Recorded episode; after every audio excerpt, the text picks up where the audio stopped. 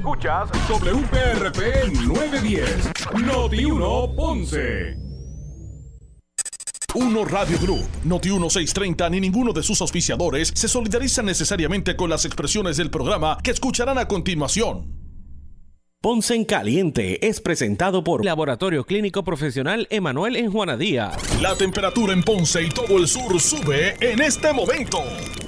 Noti 1630 presenta Ponce en Caliente con el periodista Luis José Moura. Bueno, saludos a todos y muy buenas tardes. Bienvenidos, soy Luis José Moura. Esto es Ponce en Caliente. Usted me escucha por aquí por Noti 1 de lunes a viernes a las 6 de la tarde, de 6 a 7, analizando los temas de interés general en Puerto Rico, siempre relacionando los mismos con nuestra región. Así que bienvenidos todos a este espacio de Ponce en Caliente. De un efecto dominó que causa el tema de la economía y de toda esta corrupción y de toda esta eh, falta de fiscalización que ha venido eh, ocurriendo en Puerto Rico por, años, por décadas. Eh, ahora le toca, le toca a los municipios coger un poquito de ese, de ese golpe. Pero yo creo que si los municipios cogen ese golpe y hacen de ese limón una limonada, podrían darle de esa limonada a los empresarios y los empresarios de sus municipios pudiesen eh, reinventarse a su vez y poder desarrollar negocios nuevos y, traer nueva, nuevo dinero a, las arcas del municipio. Por hay que reinventarse. Esto, esto es, esto es eh, Ponce en Caliente, esto es Ponce en Caliente, así que bienvenidos todos. Soy Luis José Moura, hoy, como todos los eh, martes, junto a Salvador Salvi eh, Rovira, estamos hablando sobre los municipios, ¿verdad? Y, los retos que enfrentan los mismos, los retos fiscales que, que enfrentan. Pero me parece que ¿verdad? Que todo este, esto es algo que se veía venir por muchos años los municipios, las fórmulas ¿verdad? Eso, esa, esa, esa manera de operar, pues, eh, conllevaba, ¿verdad? Más gastos que ingresos en muchas ocasiones. A veces los municipios, pues, tenían eh, que, que, que encargarse de, muchas áreas que, que, que, que, ¿verdad? que en primera instancia eran responsabilidades del gobierno estatal eh, y de esa forma pues comenzaban a, a, a, no ser a no ser operacionales, ¿verdad? no tener una buena, eh, o sea, más, gastos que ingresos, ¿verdad? El, el, el, ciudadano exigía, el gobierno tenía que, tenía que atender, el gobierno municipal me refiero, mientras que cada año, pues, la, las partidas, los subsidios estatales, pues, se reducían. Este, Eso era de esperarse. Las malas prácticas administrativas también, llegaban las elecciones y cogían 200 empleados que no cabían en esa nómina ¿verdad? También a eso hay que, hay que también traerlo a, colación. Y a la larga, pues ahí estamos. Los municipios se han, convertido en, una, en un saco de gasto. En un saco de gasto y, y, cero, producción. Entonces, cuando tú miras los municipios, tú vas y dices, ¿qué hay, qué hay en este municipio innovador? Pues no hay nada. Entonces, todo ese dinero que pasó por los municipios y no tenemos actividad económica nueva actividad económica importante, excepto en algunos municipios que se han dedicado a buscar esa actividad económica importante.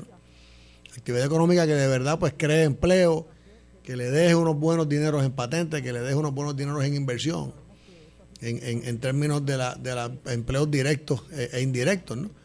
Pues no, no se preocuparon, se preocupan por lo que tú dices. Voy a hacer, voy a hacer campaña.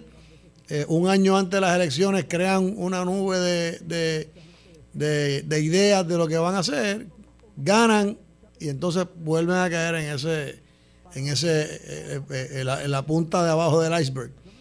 Y ahí entonces pues pasa lo que está pasando ahora, que nos encontramos que ya el gobierno central no les está dando el apoyo que le daba antes y tienen que reinventarse.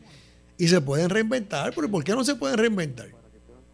¿Cuál es el, cuál es el, el problema de que un municipio se reinvente y busque actividad económica? Miren, Vamos a coger, por ejemplo, el, ejemplo de Ponce. Aquí la economía en Ponce, hace unos años atrás, no estaba tan, tan, eh, tan interesante como la hemos visto en los pasados meses, el pasado año. O sea, yo creo que llegó este gobierno nuevo, llegaron caras nuevas, llegaron unos muchachos jóvenes se están reinventando, están buscando ideas, están tratando de traer talento de afuera hacia Ponce.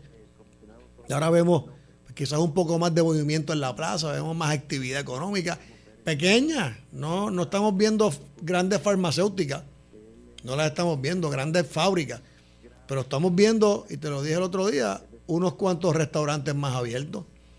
Hay unos scooters por ahí que antes no estaban.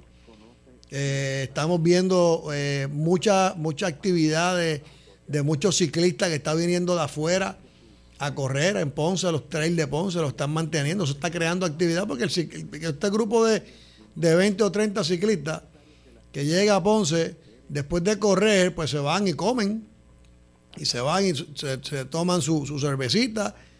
Estamos viendo eh, mucho, no, no, no tanto como nosotros quisiéramos, pero muchos médicos llegando a los hospitales de, la región. O sea que mientras más, eh, mientras más se reinvente el municipio, y, yo presumo que debe ser más fácil reinventarse en un municipio que reinventarse en el gobierno, ¿verdad? Es una estructura mucho más pequeña, mucho más manejable que el gobierno central.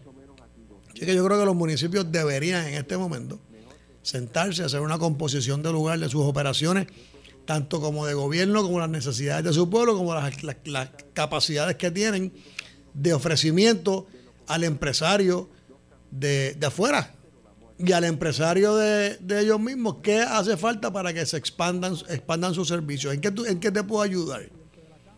Dime, Luis José Moura, ¿en qué te puedo ayudar? ¿Cómo tu emisora puede estar mejor? ¿Qué tú necesitas de mí? Porque si ya no tengo el gobierno central dándome espaldarazo, pues entonces vamos a buscar mis empresarios, que entonces es la otra fuente de ingresos que tengo. Definitivamente. Porque eh, a través de las patentes, a través de, de, de este desarrollo económico, es que yo tengo que buscar entonces todos estos eh, dineros que, voy a dejarle percibir. Y no es, no, no es solamente, me, me parece, Salvi, que diste en el clavo, porque eh, no, es, no es que el municipio únicamente diga, pues mire, pues para el próximo presupuesto pues voy a reducir eh, un poquito los gastos por aquí, voy a reducir otros por acá y voy a cortar, este antes yo hacía fiestas patronales de 10 días, pues voy a hacer de 5. O sea, no es eso, eso no es, la, eso no es reinventarse. No, es sentarse con el, con el sector de, agricultura. ¿Qué yo tengo que hacer para que tú puedas desarrollar la agricultura aquí? El sector de la construcción. ¿Qué yo puedo hacer para que tú empieces a construir y me dejes árbitro de construcción a mí? Eso es lo que yo creo que los municipios deberían ir buscando eh, o va a, a sustituir el dinero que van a dejar de percibir. Es que de por sí crece la economía del municipio y le aumentan los servicios y la calidad de vida a tu municipio, a tu, a tu, a tu, a tu comunidad, a tu población. Que a fin de cuentas es la misión del municipio, ¿no? Mantener una, calidad de vida en su municipio. Y dar servicio. Eh. Y dar servicio y tratar de que todo sea un poquito más limpio. Lo que hablamos en un momento dado cuando hablábamos del turismo médico. Crear una oferta de ciudad crear, y, yo creo que aquí los municipios eh, fallan en crear una oferta de ciudad. Claro, tienen a veces las manos atadas, pero se puede, se puede, no hay razón por la cual no se pueda. Pero aún así, yo me parece, estoy contigo en ese en esa línea, eh, eh, Salvi. Aún así, el gobierno central debe debe comenzar, o sea, debe ser pasar a ser tal vez un ¿verdad? un fiscalizador de, del, gasto público, que, que, esos chavos, o sea, los chavos de, educación, pues que, que no vayan al departamento central, sino que pues también parte vaya a los municipios. O sea, debe soltar presupuesto para los municipios del gobierno. ¿verdad? bueno, yo creo que cada cual, cada cual tiene que ser accountable. Lo que, lo que yo como gobierno central tenga que aportar para que tu, para que tu municipio pueda desarrollarse, lo tendré que aportar en las carreteras que son del Estado, en todo lo que son el acceso a tu municipio, en todo lo que es que me toque a mí como gobierno central para que tu, los permisos que tú no das, que los doy yo en el tema de la construcción en el tema del desarrollo económico, pues yo darlo. Todo eso sí, pero no sé si darle dinero para que ellos lo hagan, porque en verdad que yo creo que cada cual aquí tiene Te que voy a dar un ejemplo, eh, eh, Salvi, porque yo he escuchado esto de muchos alcaldes por mucho tiempo. Eh, vienen, se acerca el regreso a clase, eh, las escuelas que están en el municipio X están, ¿verdad? Sin pintar, con la, la grama a mitad de puerta. Y entonces, pues el municipio las pone al día para que ¿verdad? pueda ah, comenzar el curso, pero le solicitan al, al gobierno central, mire, el gobierno central de educación, o sea, yo me estoy encargando de las escuelas, vamos a hacer algo, yo me puedo encargar de, de, eso, pero entonces, pero pasa más presupuesto y, y, y, los alcaldes reclaman mucho eso, por eso es que trae el punto, ¿verdad? Porque es, algo que he escuchado de los alcaldes, por ejemplo, la gente me está peleando porque las calles están esbaratadas y, pues, yo, y yo, no, y yo les digo, pues es que esta de acá es municipal, la de allá es estatal, pero el, ciudadano sigue pasando por las mismas calles.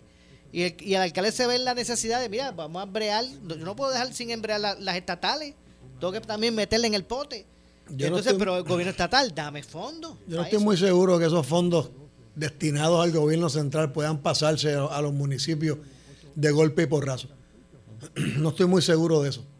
Eh, o sea, sería, sería quizás un poco más de voluntad del gobierno central para que a través de un plan y un esfuerzo conjunto el municipio no sufra de no tener algunos servicios, o no tener los accesos adecuados, no tener las escuelas adecuadas, que le impida al alcalde con sus fondos, con su esfuerzo, adelantar el tema económico de su municipio.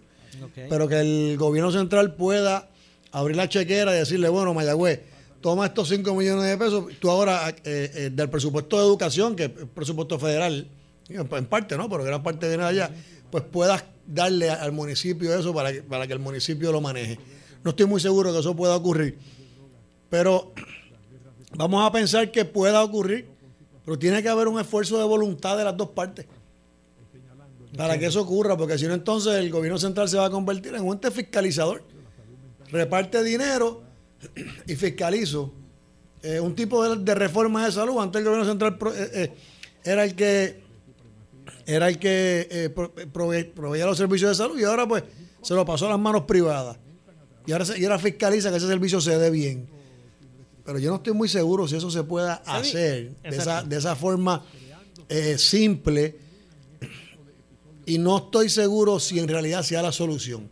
Yo creo que la solución si se sienta alcalde con gobierno central y jefes de agencia que apliquen al municipio, todo, y yo sé que se hace a veces. ¿Quieres que te dé otro ejemplo de eso, de eso que te dije, de lo que escucho de los alcaldes y por eso te traigo el punto? Te voy a dar otro ejemplo. Yo entrevisto al alcalde X y ese alcalde X siempre me dice, es que imagínate, mire, yo llevo detrás del secretario tal de obras públicas, qué sé yo, por decir un, de obras públicas en Ocho meses y llegó hace, y llegó hace diez y no me y no me contesta, no me recibe. Entonces uno dice, pero ¿cómo es esto, verdad? No, la voluntad, tiene que haber una voluntad. Yo no sé si... Yo creo que en Fortaleza existe un liaison entre, entre asuntos municipales y agencias, o no sé si existe. Pero, sí, porque... Eh, pero ¿sabes qué? ¿Debería existir? El está, está la, la aparte del crimen, está, ¿verdad? aparte del crimen, pero que no es, no es que sea, pero está el, el secretario de asuntos, bueno, ¿cómo es que se llama? Lo de asuntos municipales. Sí, pero, pero, pero el, el, esa oficina, se supone que es la que se encargue. A esa oficina que tú tienes que darle entonces el poder. Esa es la oficina que tiene que entonces tener el poder para jalar por, por, por las orejas a todos los jefes de agencia que no le respondan al municipio. Porque en última instancia, los jefes de agencia están para responderle a quién los ciudadanos. los ciudadanos, exacto. Y los ciudadanos le responden, y, el, y, el, y, el, alcalde le responde a quién? Al ciudadano. Pues, pues, yo creo que es, una, es, un, es un tema de, de tratar de desburocratizar un poco el gobierno. Porque probablemente el alcalde X llama a la oficina de asuntos municipales y ahí le contesta el, el ayudante 1. El ayudante 1 se lo pasa al ayudante 2. El ayudante 2 se lo pasa al director de la Oficina de Asuntos Municipales. y ahí entonces él tiene que ir. Es OCAM, OCAM, que es la que tiene que ver con los municipios. Y de ahí tiene que ir entonces a alguien en Fortaleza antes de tomar una decisión. Ya pasaron ya tres, o cuatro semanas. Lo que eso. ¿Ok? O sea que yo creo que si desburocratizamos un poco eso y esa oficina de asuntos municipales tiene, tuviera un poco más de poder e inherencia en poderle coger el teléfono y llamar al secretario de Obras Públicas y el secretario de Obras Públicas a ciencia cierta reconoce el poder que tiene esa oficina, y no quiero usar la palabra poder mal utilizada, sino que, que reconozca que, que él por esa llamada tiene una obligación de actuar y no que le conteste, cuando me llamen de fortaleza resolveré. Entonces, pues, Ajá. Y eso son cosas que, yo trabajé en el gobierno y yo sé que eso pasa. Por eso es que te pregunto, ¿verdad? Yo sé que eso pasa, yo sé que eso pasa y, la burocracia eh, destruye voluntades. La, burocracia en este país, en el gobierno de este país, destruye voluntades. Y, te voy a decir una cosa, no sé si, te has dado cuenta o, o quien nos está escuchando, ya la industria privada está casi tan burocrática como el gobierno, ¿sabes? La industria privada está cogiendo esa, esa costumbre de burocratizar todo. Y ahora tenemos en una industria privada el jefe, el subjefe, el subjefe primero, a todo el mundo le están creando posiciones. Y tú llamas y, es, a veces, punto. No es complicado, es complicado. Y la actitud de, la, de, la, de los empleados a veces es una actitud complicada. Como si te estuvieran haciendo un favor a ver, miren, dense cuenta de lo que está pasando. Hay, hay, hay sitios que no, hay sitios que la gente son unos amores y te, atienden como un, como un puertorriqueño normal, pero hay otros sitios que la, la empleomanía se está convirtiendo en algo un poco. Eh, ah, déjeme ver si, déjeme ver si lo puedo atender. Déjame pedirle al, al, al, al, jefe. Y el jefe va donde el gerente. El gerente va. Y uno lo que quería era un pedazo de pan o, o pedirle el precio de algo. Y fíjense que la, industria está cogiendo ese, ese, eh, ese golpe de, hacer lo que no tenemos que hacer, y es la burocracia. La burocracia, somos un país demasiado burocratizado. La verdad es que, eh, es un, un, punto cierto, No, cabe duda. Eh, la misma empresa privada está haciendo sus estructuras mucho más complicadas y eh, pues no sé cómo se ha evolucionado, como tú dices, la, actitud también del empleado, pues también es una, no sé si son todas estas leyes, digo yo no, yo abogo por, por, por ¿verdad? Por, por las leyes de protección laboral, ¿verdad?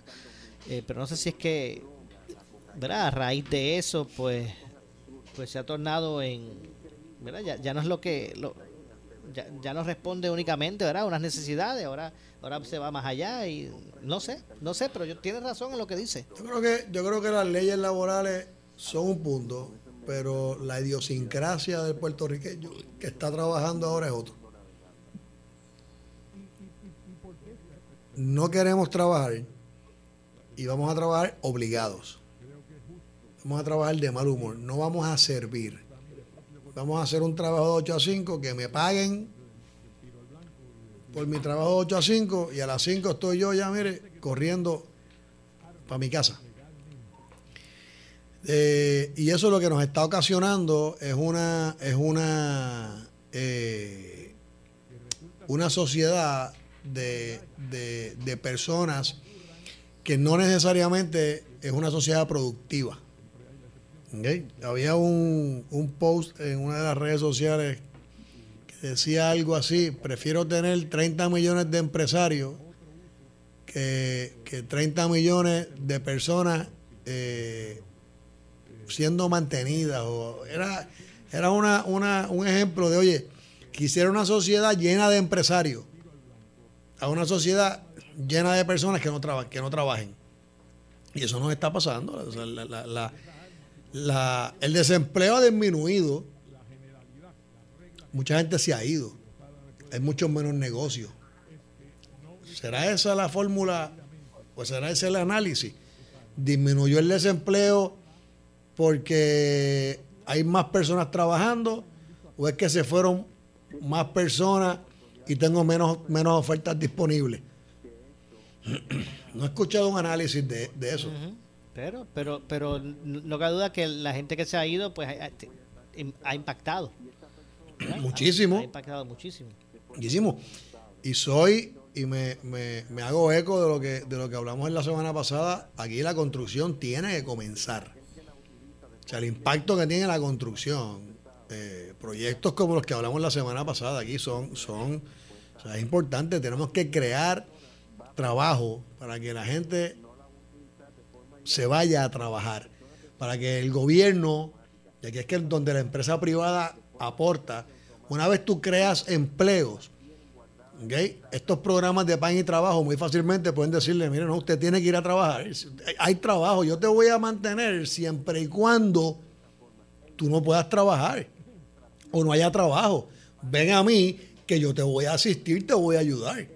Para eso está el desempleo, para eso está el programa de pan y trabajo.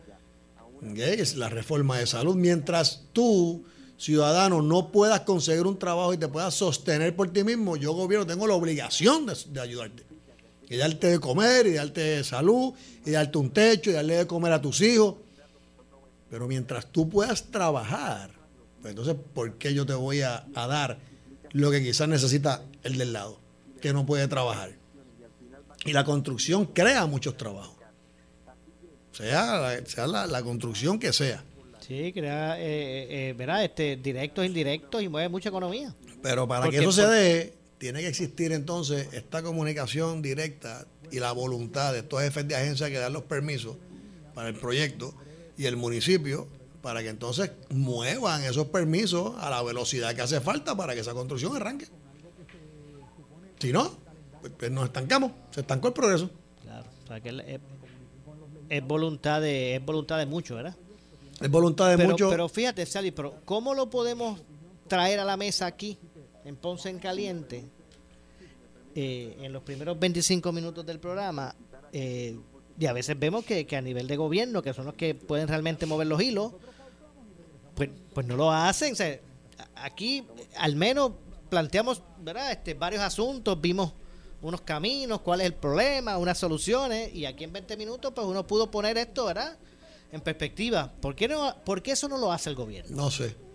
Porque, porque yo creo que por falta de conocimiento no es.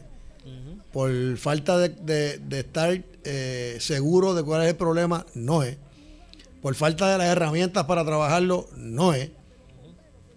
Así que yo no te puedo decir, yo te diría que puede ser falta de voluntad puede ser puede ser ausencia de voluntad. puede ser eh, que el gobierno es una se ha convertido en una estructura tan, tan grande que es como un slime que tú lo aprietas y se sale por acá y lo aprietas acá y se sale por allá. O sea, y tratas de resolverlo y se sale. Eh, pero definitivamente llevamos años, años tratando de, atender problemas como este de la permisología y es lo que siempre todos los años, todos los cuatrenios, los candidatos dicen voy a resolver el problema de la permisología. Y a veces tú vas y buscas un permiso y, se tarda una, una, eternidad. Entonces es el, el, que da el permiso, entonces está el inspector, está el inspector del inspector, está el supervisor del inspector. Entonces, donde tienes siete personas para un permiso de, acueducto, un endoso de acueducto. Eh, Salvi, tengo que hacer la pausa. Vamos a, vamos a dejar aquí mismo, ¿verdad? A, retomar aquí mismo el, análisis luego de la misma. esto es Ponce en Caliente. Soy Luis José Moura hoy, como todos los martes, analizando los temas eh, del día con eh, Salvi Rovira. Así que pausamos y regresamos.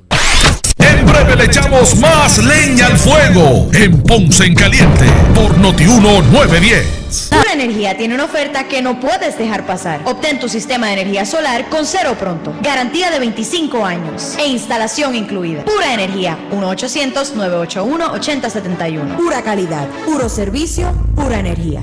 Oscar Crespo y Asociados. Somos orientadores de casos de seguro social por más de 30 años, con el conocimiento y la experiencia que necesitas al momento de someter su reclamación. Consulte con Oscar Crespo y Asociados y sus atentos empleados le orientarán. Seguimos ubicados en el edificio de dos plantas, esquina frente al semáforo en la avenida Fagot, urbanización Santa Clara Ponce, 787-642-2452, 939-217-6675. Estamos aquí llegando al final de un interesante partido. mi composición del balón. Y 5, 4, 3, 5, 3. ¿Pero qué le pasa al reloj? Cambia eso. No sé, no sé qué le pasa. Imagina si eso pasara en una final de baloncesto. Llevar el tiempo es importante en los juegos, pero también en tu negocio. Llama a Gabriel Riley de Easy Checks al 379-0241, 379-0241 y pregunta por nuestros ponchadores. Easy Checks, give us the hours, we do the rest. Por su calidad de servicio. Por su conveniente horario. Así es el Laboratorio Clínico Profesional Emanuel, siempre brindándote un servicio de excelencia, con tecnología precisa y avanzada para un resultado confiable. Un laboratorio completo. Y los resultados los recibo rápido y hasta por email. Con servicio a industrias y también a domicilio. Haz de Laboratorio Clínico Profesional Emanuel tu laboratorio de confianza. Ese es el mío. Y el mío también. En Juana Díaz, llámenos al 260-5504 o al 580-0080. ¿Sufres de hemorroides y no sabes qué hacer? Ahora hay una opción. En AR Institute of Gastroenterology tenemos un tratamiento sencillo, eficaz y sin dolor para tratar las hemorroides. El sistema O'Regan es una alternativa sin cirugía para tu problema de hemorroides. Toma solo unos minutos y puedes regresar a tu rutina normal el mismo día. Dile adiós a las hemorroides. Visítanos en el edificio Barra Ponce Bypass, oficina 806 o llámanos a AR Institute of Gastroenterology para una cita al 787-259-8200. 259-8200. Lánzate a la aventura en tu nueva Jeep. En el Jeep for Yourself Event de Flagship Chrysler este miércoles. Ven y disfruta con nosotros de la transmisión en vivo de pelota dura desde nuestras modernas facilidades al lado de Driving Plaza en Bayamón. Y llévate la Jeep de tus sueños. Estrena la nueva Jeep Compass con pagos desde 394 o la Jeep Renegade con pagos desde 343. Llama hoy al 787-419-1144. Flagship Chrysler, una división de Bella Group. Somos Noti 1630. Noti 1630. Primera fiscalizando. En breve le echamos más leña al fuego en Ponce en Caliente por Noti 1910. Oscar Crespo y Asociados. Somos orientadores de casos de seguro social por más de 30 años, con el conocimiento y la experiencia que necesitas al momento de someter su reclamación. Consulte con Oscar Crespo y Asociados y sus atentos empleados le orientarán. Seguimos ubicados en el edificio de dos plantas, esquina frente al semáforo en la avenida Fagot, urbanización Santa Clara Ponce, 787-642-2452, 939-217-6675. Por su calidad de servicio. Por su conveniente horario. Así es el Laboratorio Clínico Profesional Emanuel, siempre brindándote un servicio de excelencia, con tecnología precisa y avanzada para un resultado confiable. Un laboratorio completo. Y los resultados los recibo rápido y hasta por email. Con servicio a industrias y también a domicilio. Haz de Laboratorio Clínico Profesional Emanuel tu laboratorio de confianza. Ese es el mío. Y el mío también. En Juana Díaz, llámenos al 260-5504 o al 580-0080. El área sur está que quema. Continuamos con Luis José Moura y Ponce en Caliente por el 910 de tu radio. Bueno, estamos de regreso. Soy Luis José Moura. Esto es Ponce en Caliente. Usted me escucha por aquí por Noti1 de lunes a viernes a las 6 de la tarde, de 6 a 7, analizando los temas de interés general en Puerto Rico, siempre relacionando los mismos con nuestra región. Así que estamos de regreso. Hoy, como todos los martes, junto con el licenciado Salvador Salvi Rovira, analizando los, analizando los temas del día. Y hemos estado hablando, Salvi, de los municipios. Eh, y no te pregunté qué tú piensas de, de la consolidación o eliminación de municipios. Se habla de, ¿verdad? De, se habla de, de, de consolidar municipios. Eh, y no sé qué tú piensas de eso. O sea, caben, caben, caben, 78 municipios en los en nuestros 100 por 35? No, eso, eso, eso yo creo que lo han dicho un montón de veces. Han hecho hasta estudios y exámenes y, y mapas. y No hacen falta. No hacen falta 78 municipios. Entonces, nosotros tenemos Salinas, Guayama, Arroyo, Patilla, Maunabo. Eso como que podría ser, como que podría ser uno, ¿verdad? Esa colindancia. Eh, la razón por la cual eso no se da, además del tema político, uh -huh. de que cada cual quiere su, su pertenecer a su, a su, a su barrio, ¿no? Pues yo no sé cuál va a ser, cuál sea, pero eh, eh, hay una cosa que en derecho le llamamos economía procesal. Okay. Y yo creo que, que, aquí esta economía municipal se podría dar si, si un esfuerzo, que unan los presupuestos. Claro que se puede dar.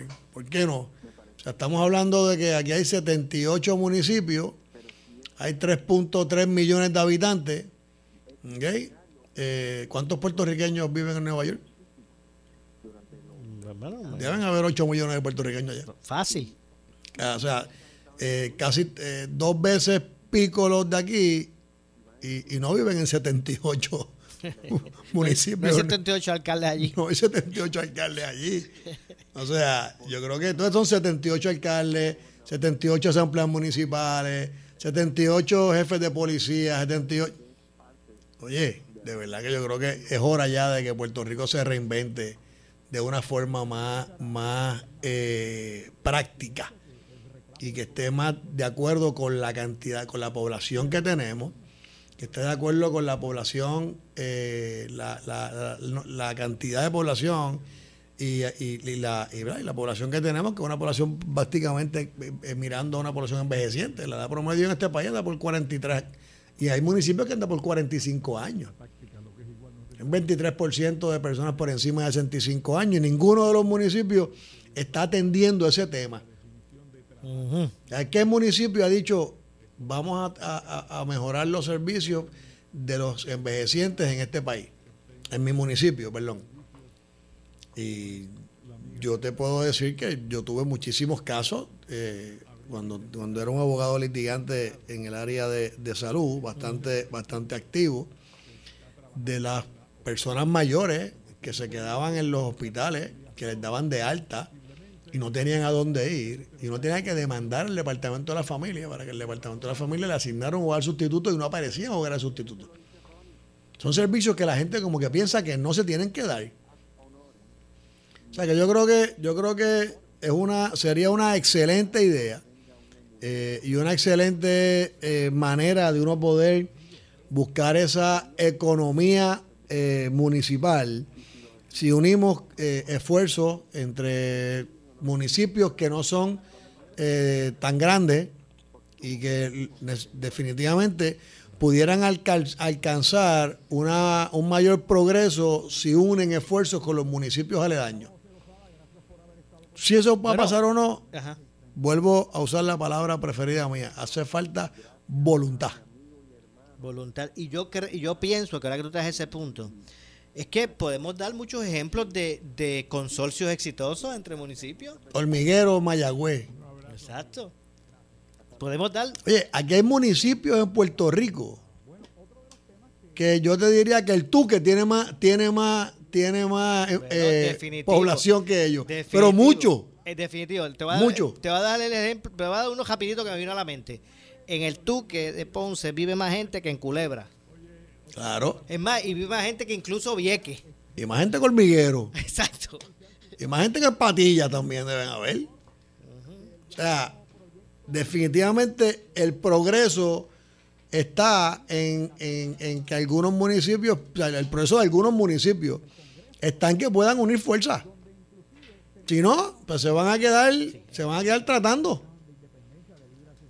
Entiendo. Salvi, vamos a vamos a hacer un, ¿verdad? un pequeño alto, aunque está, aunque vamos a, mantenernos en el tema de, del municipio, de los municipios. Pero es que tengo, tengo en la línea telefónica al alcalde de la ciudad de Yauco. Perfecto. Eh, eh, Luigi Torres, a quien de inmediato le damos la bienvenida. Alcalde, gracias por acompañarnos. Muy buenas tardes, Mora. Gracias a la oportunidad a ti. Sí, tengo, esta, me acompaña el licenciado Salvador Salvi Rovira, eh, quien es el presidente de la eh, Cámara de Comercio del Sur. ¿Cómo está, alcalde? Buenas tardes, un placer saludarlo. Saludos para él y muy, muy, muy distinguido. Claro que sí. Eh, eh, alcalde, gracias por atendernos. Y es que queríamos que nos ampliara un poquito. Sabemos que en los pasados fines de semana pues se han suscitado en Yauco unas situaciones ¿verdad? que han incrementado la, la, ola de violencia, ¿verdad? Han puesto un poquito incómoda a la ciudadanía, ¿verdad? En términos de de preocupación por la seguridad pública allí.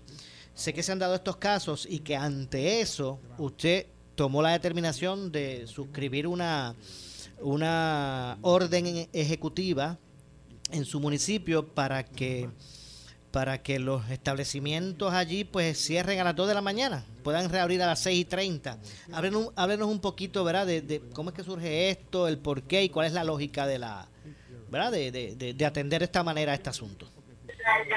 Sí, gracias por la oportunidad. Eh, básicamente para nosotros, eh, en las pasadas tres semanas, pues han sido unas semanas duras donde han sucedido tres asesinatos en nuestro municipio, eh, dos de ellos en las inmediaciones de unos establecimientos locales de, donde se pide bebidas alcohólicas y uno eh, eh, dentro de un residencial público.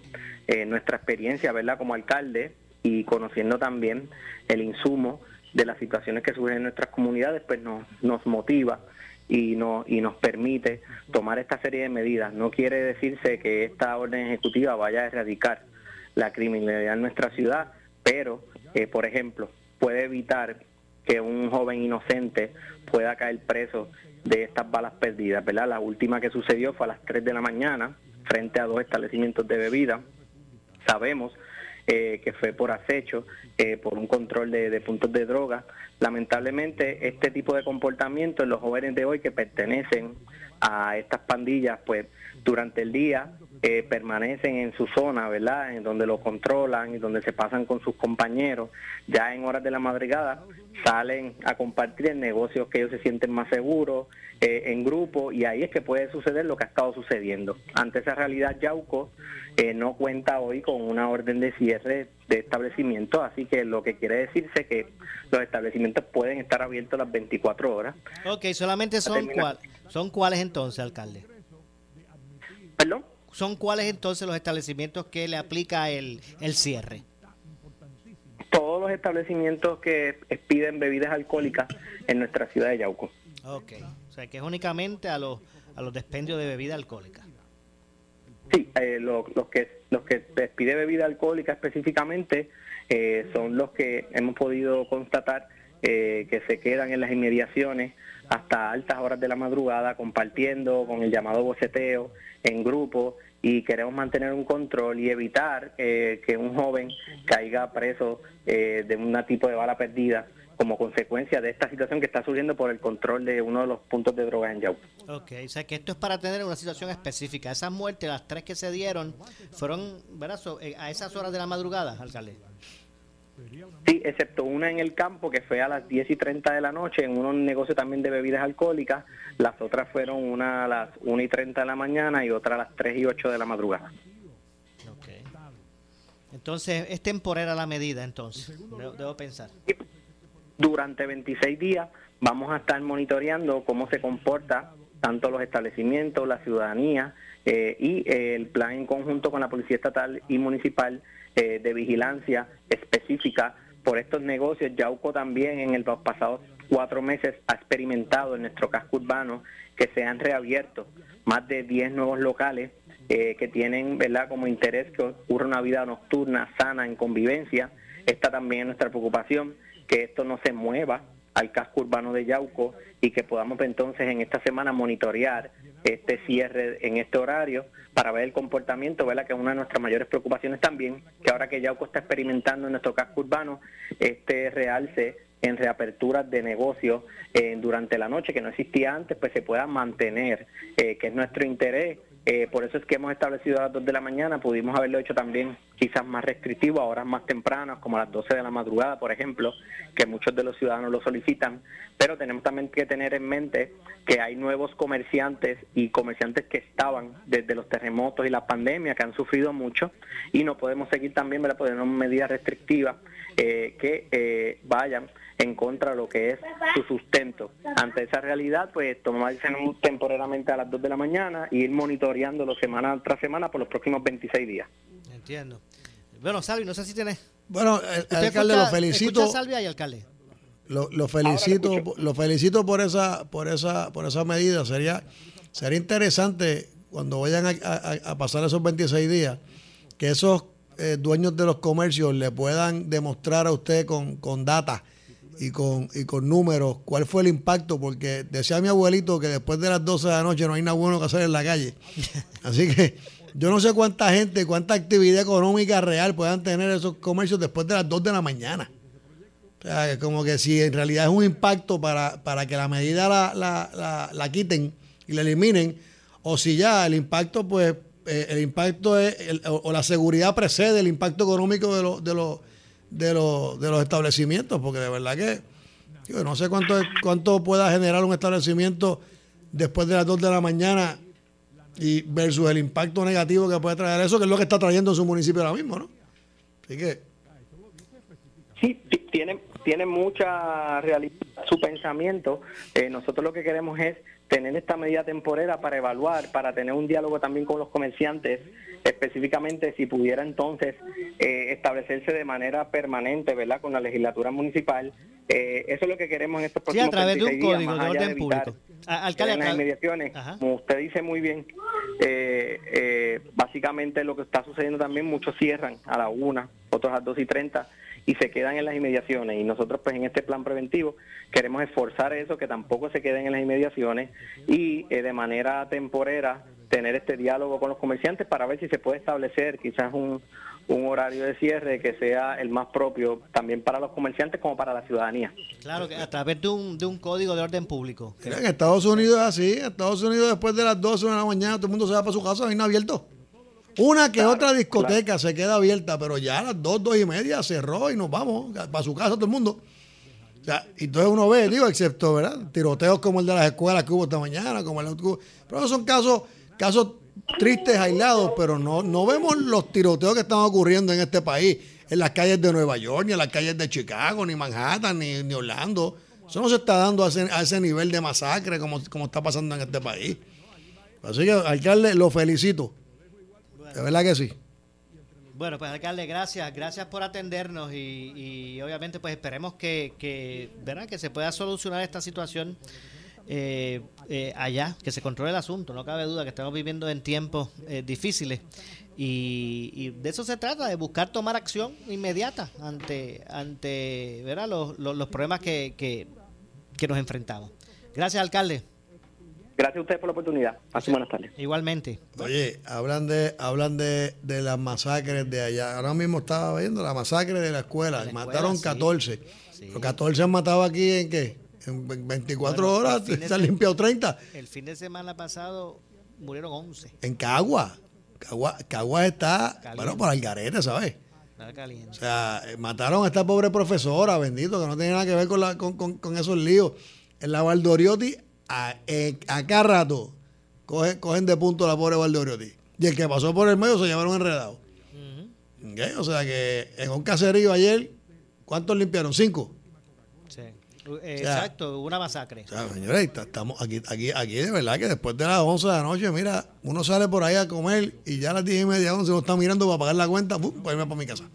Definitivamente. Sí, porque es que no hay, no hay mucho que hacer en la calle. Y yo creo que el alcalde tiene una muy buena eh, intención de, para proteger a su, a, su, a, su, a su población, porque definitivamente eh, eh, es una, es una situación lamentable la que está ocurriendo en este país con el tema de la criminalidad. Bueno, tengo que hacer la pausa. Regresamos con el segmento final. Soy Luis José Moura. Hoy, como todos los martes, junto a Salvi, Salvador Salvi Rovira, analizando los temas del día. pausamos y regresamos. Le echamos más leña al fuego en Ponce en Caliente por Notiuno 910 por su calidad de servicio, por su conveniente horario. Así es el Laboratorio Clínico Profesional Emanuel, siempre brindándote un servicio de excelencia con tecnología precisa y avanzada para un resultado confiable. Un laboratorio completo. Y los resultados los recibo rápido y hasta por email. Con servicio a industrias y también a domicilio. Haz de Laboratorio Clínico Profesional Emanuel tu laboratorio de confianza. Ese es el mío. Y el mío también. En Juana Díaz, llámenos al 260-5504 o al 580-0080. Oscar Crespo y Asociados. Somos orientadores de casos de seguro social por más de 30 años, con el conocimiento y la experiencia que necesitas al momento de someter su reclamación. Consulte con Oscar Crespo y Asociados y sus atentos empleados le orientarán. Seguimos ubicados en el edificio de dos plantas, esquina frente al semáforo en la avenida Fagot, urbanización Santa Clara Ponce, 787-642-2452, 939-217-6675. El área sur está que quema. Continuamos con Luis José Moura y Ponce en Caliente por el 910 de tu radio. Bueno, estamos de regreso ya en nuestro segmento final. Esto es Ponce en Caliente. Soy Luis José Moura. Usted me escucha por aquí por Noti1 de lunes a viernes de 6 a 7 de la noche. Eh, analizando los temas de interés general en Puerto Rico, siempre relacionando los mismos con nuestra región. Hoy, como todos los martes, conversando con Salvador Salvi Rovira sobre los temas del día. Eh, acabamos de escuchar al alcalde de, Yauco. Eh, a la cosa caliente en Yauco. de verdad que sí. Y, es que, mire, eh, tal vez, ¿verdad? Y no es que uno no sea, o sea, ¿verdad? No es que uno no tenga sensibilidad, ¿verdad? tampoco queremos, pero estas masacres o estos, o estos asesinatos ocurren en el fin de semana, uno sí, dos uno, eh, ¿cómo es? Uno sí, el otro también, en el área metropolitana. Y tal se ha pues, convertido en, una, en, una, en una costumbre de los weekends. entonces, pero en Yauco, ¿verdad? Esto no es una situación que sea eh, parte del diario vivir. Eh, así que... No están acostumbrados han, a eso. han ocurrido tres asesinatos en los pasados dos fines de semana que, que han activado. Fíjate, aquí en, aquí en Ponce no lo digo para que salgan. Aquí a salar, Salvi. No lo vaya a salar. No lo voy a salar, no. Pero, pero la, cosa se ha, medio calmado aquí en Ponce. Yo creo que, yo creo que, que, por alguna razón específica, y tú vas al pueblo eh, y ves muchas, muchas actividades de, policía. Y el otro día yo fui con, mi familia y estuve un aladito, me comí de la plaza. y, de verdad que está, sí, estaba lo más, lo más bueno y había una actividad bonita. Y, está la, la, la retreta los domingos. Y se veía, se veía ambiente y se veía mucha policía. O sea, digo, no, no, no estamos exentos de que venga un, un amigo, un amigo del mal, ¿verdad? Y, y de momento quiera jugar, jugar el tiro al blanco con nosotros, pero que eso es lo que está pasando. Pues esa gente tira y eso es a ver a, ver, a, ver a quién cogen. Pero, pero de verdad que el alcalde lo está haciendo, lo está haciendo bien y muchos alcaldes deberían emularlo y buscar, y buscar a ver cómo hay un balance entre la protección de la sociedad y que no se impacte la economía. Pero como le estaba diciendo, no sé cuánta economía genere un local después de las 2 de la mañana.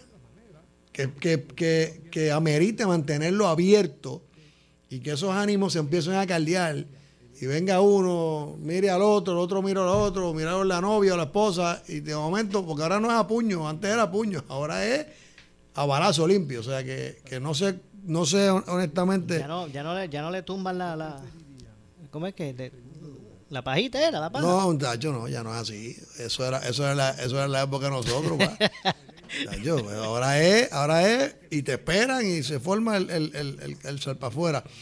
Pero eh, volvemos a lo mismo, o sea, creo que la sociedad, eh, eh, si, si, si podemos ir construyendo una sociedad y buscando el progreso de la sociedad a base del trabajo y el esfuerzo, pues entonces yo creo que menos gente hay aburrida, menos gente hay eh, eh, que, estén eh, buscando el ocio.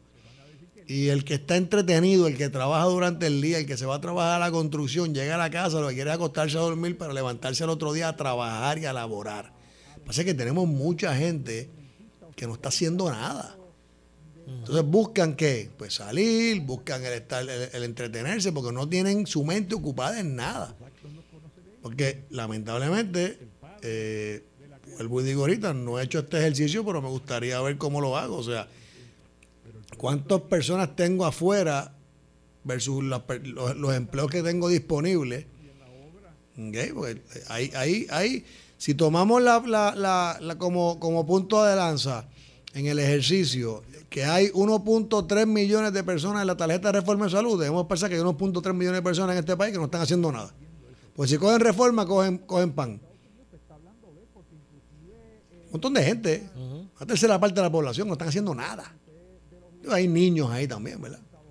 Pero no están trabajando, pues entonces se dedican a estas actividades que no tienen, que no, que no tienen mucho provecho, que es a irse al, bar de la esquina, a darse la cerveza y a las 2 de la mañana, pues ya están en un estado de, mental un poco eh, alterado y pues no tienen el nivel de tolerancia, pues cero. Si tuviéramos entonces eh, algún tipo de, incentivo para que esas personas se vayan a trabajar, pues, estamos en una sociedad productiva, ¿verdad? Antes había mucha agricultura y mucha gente tú veías, se enrollaban las mangas y iban a trabajar. Ahora no, los otros días se perdieron un montón de tomates. ¿Cuál es ese tema? Sí, se han perdido mucha cosecha y ya están, aquí ya se está masificando. Y nos quejamos porque dicen, ah, pero me compré este aguacate y me costó cinco pesos en el viandero porque lo traen de Santo Domingo. Pues si no hay quien lo coseche aquí. Ay, lo caro que están los plátanos, pero no hay quien los coseche aquí. No nos quejemos si no aportamos a, a, que las cosas pues, estén accesibles y más económicas. ¿eh? Ya no solamente eh, importamos ¿verdad? productos de consumo, ahora también tenemos que importar mano de obra para completar. Así que de, eso es lo que se trata. Eh, pero voy, voy en estos minutos que nos restan, voy a regresar a, donde comenzamos. Eh, en esta hora aquí en Ponce en Caliente, par de, de, de, de, situaciones han salido que uno dice, bueno, pues hemos identificado aquí problemas. Eh, tal vez pues no tenemos todas las soluciones, pero por lo menos identificamos qué es lo que hay que meterle mano. Y eso fue aquí en un ratito. Y a veces uno dice, ¿por qué no se hace esto? Por, quienes se supone que estén pensando en esto todos los días, desde un, un, puesto gubernamental. Burocracia gubernamental. Esa sería, mi, esa sería mi conclusión.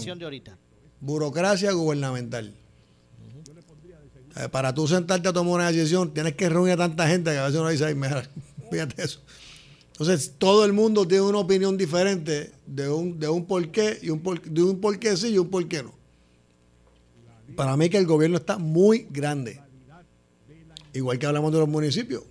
Unamos municipios, quizás podemos ser municipios pequeños, pueden tener más progreso. Yo creo que el gobierno podría achicarse. Si hay algo que se puede achicar en este país, es el gobierno. Bueno, Salvi, gracias, como siempre. Gracias a ti, muchas bendiciones. Se nos ha ido el programa. Gracias como siempre por estar con nosotros. Nos vemos el martes que viene. Así mismo es. Gracias a todos. Eh, Rovira, nos vamos. Yo regreso mañana, como de costumbre, a las eh, 6 de la tarde aquí en Ponce en Caliente. Pero usted, amigo, amiga que me escucha, no se retire, porque tras la pausa, el gobernador de la radio, Luis Enrique Falú, será lo próximo. Tengan todas buenas tardes. Ponce en Caliente fue auspiciado por Laboratorio Clínico Profesional Emanuel en Juana Díaz. Esta es la estación de la licenciada Zulma Rosario, WPRP 910 AM, W238DH 95.5 FM en Ponce, WNO 630 AM, San Juan, Noti 1 630. Primera fiscalizando. Uno Radio Group, Noti 1630 ni ninguno de sus auspiciadores se solidariza necesariamente con las expresiones del programa que escucharán a continuación.